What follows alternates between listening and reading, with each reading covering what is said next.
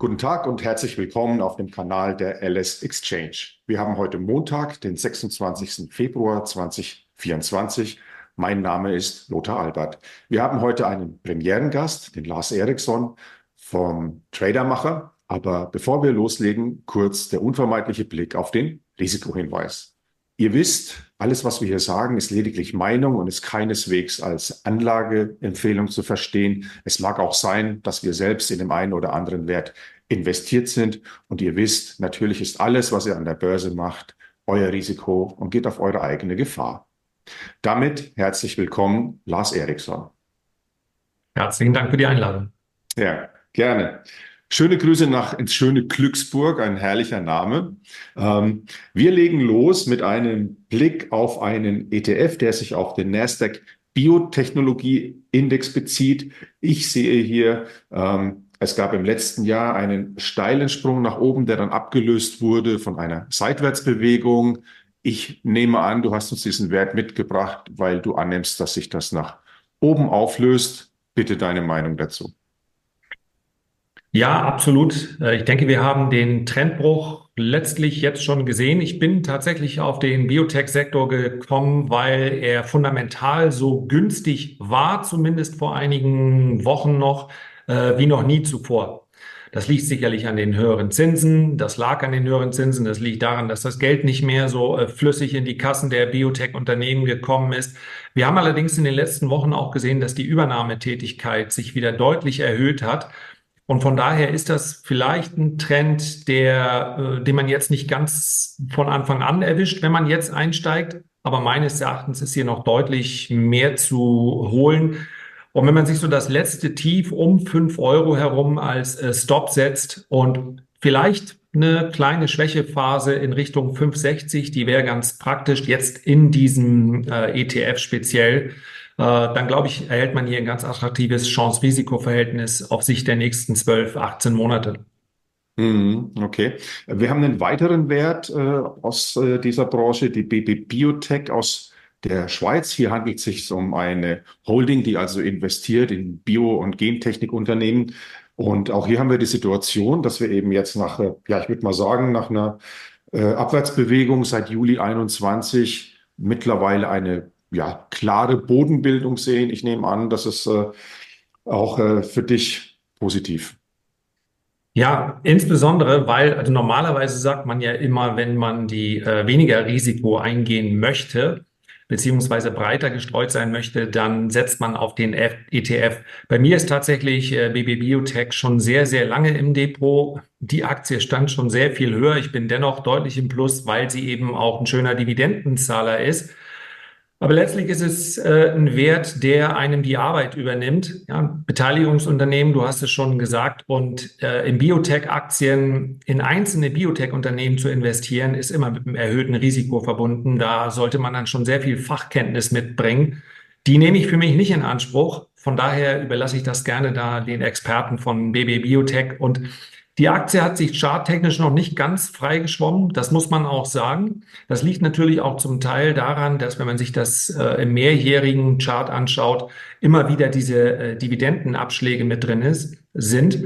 Aber auch hier würde ich sagen, ein Rücksetzer in Richtung 45 bis 47 Euro äh, wäre interessant als eine mittelfristige Position.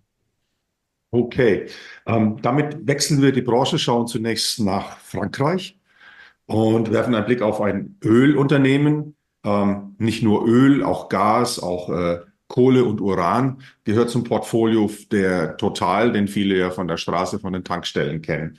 Hier haben wir die Situation, dass wir ja im letzten Halbjahr ein neues Allzeithoch hatten und sind jetzt etwas konsolidiert. Genau, und für mich ist das eine klare äh, Konsolidierung im Aufwärtstrend.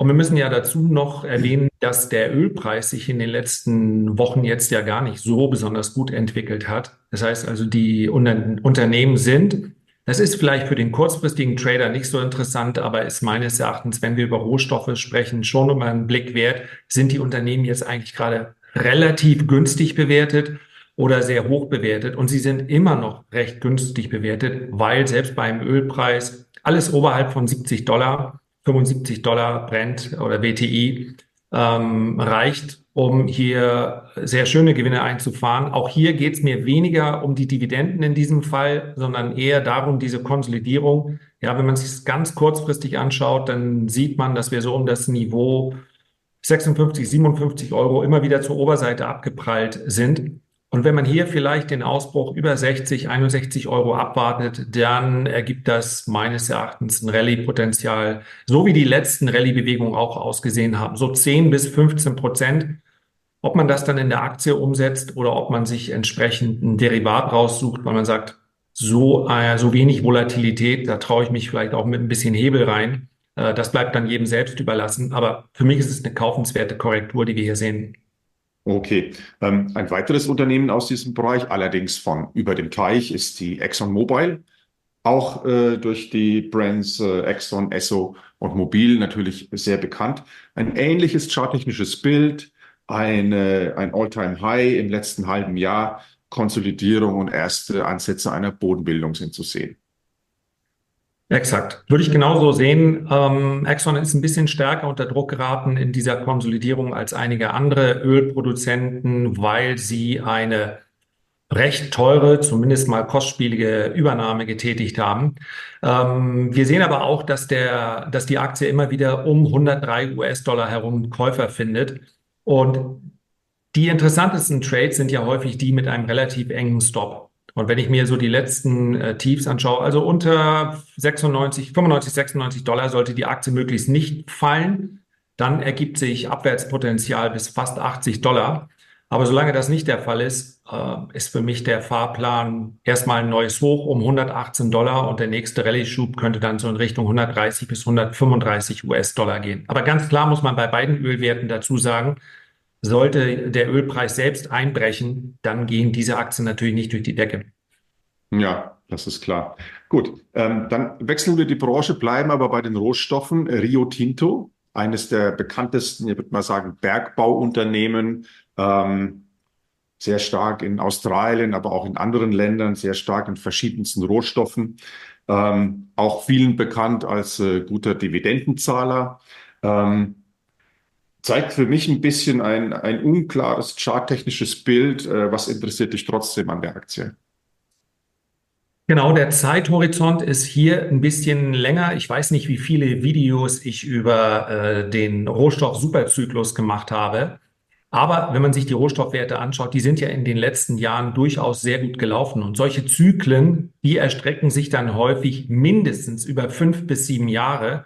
Und dass dann mal ein bis zwei Jahre Seitwärtsbewegung stattfindet, das gehört einfach mit dazu. Der nächste, die nächste große Bewegung wird meines Erachtens zur Oberseite stattfinden. Einfach deshalb, weil äh, Rohstoffaktien beinahe noch günstiger sind, als wenn man sich die Ölaktien anschaut, also jetzt unter fundamentalen Aspekten. Und von daher, ja, auf dem aktuellen Kurs, auch hier würde ich sagen, wenn man sie vielleicht noch 5, 6, 7 Prozent billiger bekommt, dann ist das Chance-Risiko-Verhältnis noch besser. Aber diese große Konsolidierung, die im Prinzip seit 2021 anhält, die wird vermutlich zur Oberseite ausgelöst. Und von daher, wer ein bisschen Zeit mitbringt, das ist dann wirklich nichts für Wochen, sondern eher für zwei, drei Jahre der findet hier, glaube ich, in Verbindung mit den Dividendenzahlungen, die ja recht üppig ausfallen bei Rio Tinto, äh, eine ganz gute Gelegenheit. Ja, ich glaube, die Dividendenrendite liegt so um die 7, 8 Prozent ungefähr. Ne? Ja. Okay, jetzt machen wir einen großen Sprung und zwar in den Kryptobereich und sprechen über Ethereum. Die ja, zweitbekannteste Kryptowährung der Welt, würde ich mal sagen, hat jetzt gerade in den letzten Wochen einen massiven Schub nach oben erlebt. Denkst du, es geht weiter? Ja, das denke ich. Ich glaube, dass wir neue Allzeithochs sehen, also jenseits der 4.850 US-Dollar. Wichtig ist mir aber dabei zu sagen, dass wir auf dem aktuellen Niveau natürlich nicht mehr so ein ganz gutes Chance-Risiko-Verhältnis finden. Ich meine, wer sich, das darf man ja im Kryptobereich, irgendwelche Fantasieziele ausdenken und sagt, die steigen auf 10 oder 12 oder 15.000 US-Dollar, ja, der hat natürlich bei 3057 sind wir, glaube ich, gerade äh, immer noch einen attraktiven Kurs. Aber äh, sowas muss man ja nicht unbedingt annehmen. Das kann passieren und wenn es passiert, dann freut man sich drüber. Aktuell ist der Kurs relativ schnell gelaufen, auch besser gelaufen als äh, Bitcoin. Und wenn, das ist ja oft im Trading so, also ich kann natürlich mir ein Setup ausdenken, aber nicht jedes Setup geht dann am Ende des Tages auf. Wenn wir jetzt eine Korrektur sehen sollten in Richtung 2800 bis 2900 US-Dollar, dann wäre das für mich attraktiv, mit einem Stop ungefähr 20, 25 Prozent entfernt darauf zu spekulieren, dass wir hier neue Allzeithochs sehen. Und das ergibt dann wieder ein sehr attraktives Chance-Risiko-Verhältnis. Okay, so viel zu Ethereum. Und jetzt haben wir noch eine Aktie, ähm, die ist noch gar nicht so alt, aber ist auch ein bisschen bedingt durch das, was sie tut. Die Galaxy Dig Digital Holdings, ebenso aus den USA. Ich habe mich heute Morgen mal ein bisschen damit beschäftigt und äh, nachgelesen, was die eigentlich machen und habe dann ein bisschen gestaunt, denn äh, da steht, sie haben drei Geschäftsbereiche, Global Markets, Asset Management und digitale Infrastruktur. Das ist äh, ja, für mich zumindest ein bisschen ungewöhnlich, aber ich habe auch gesehen, Sie haben äh, schon acht Milliarden an Assets eingesammelt. So schlecht kann das also nicht sein. Das Chartbild ist eine kleine Katastrophe. Man, man sieht also von dem Hoch im Jahr 21 ähm, hat sich der Wert bis zum Tief ungefähr gedrittelt. Ähm, Allerdings sieht man am Schluss auch ein bisschen jetzt schon äh, wieder äh, steigende Kurse. Ich nehme an, das ist der Grund, warum wir darüber sprechen. Ja, genau. Und weil ich immer mal wieder eine Frage bekomme, also man wundert sich natürlich, also es, äh, wenn wir darüber sprechen, ob man gehebelt im Kryptomarkt unterwegs ist, dann ist das so ähnlich, als ob ein Formel-1-Fahrer fragt, ob er seinen Wagen noch ein bisschen tunen kann. Also grundsätzlich mal ist natürlich in den Basiswerten selbst schon genug Musik drin. Aber wer sagt, ich möchte hier noch mehr Dampf haben? Mir ist selbst Bitcoin und Ethereum ist mir alles zu langweilig der kann sich so eine Aktie anschauen. Denn wir waren im Tief, ja, 2020 waren wir bei 60 Cent, dann waren wir in der Spitze bei fast 50 Dollar und du hast es angesprochen, dann ging es wieder sehr deutlich zurück bis auf 3,50. Ich bin hier äh, an der kanadischen Börse im Übrigen, nicht, dass wir von unterschiedlichen Zahlen sprechen. Also das ist die eigentliche Heimatbörse von Galaxy Digital. Und wir sehen aber auch jetzt, dass diese Bodenbildung rein charttechnisch, ich steige durch die drei Geschäftsfelder auch nicht in Gänze durch, rein charttechnisch diese Bodenbildung abgeschlossen haben. Und in dem Moment, wo ich diese Feststellung treffe, lautet das neue Ziel Allzeithoch. Auch hier würde ich allerdings sagen, dass man, wenn überhaupt, also das gilt ja sowieso für alles, was wir sagen, aber es gilt hier ganz besonders, dass man das wirklich nur mit Beträgen macht, dessen, deren Verlust man gegebenenfalls auch äh, ertragen kann. Und wenn dann in Tranchen. Das ist ganz schwierig, hier einzelne Marken zu finden. Allein innerhalb der letzten drei Wochen hat sich das Ding um fast 40 Prozent bewegt. Eine kleine Korrektur sind dann schon 30 Prozent.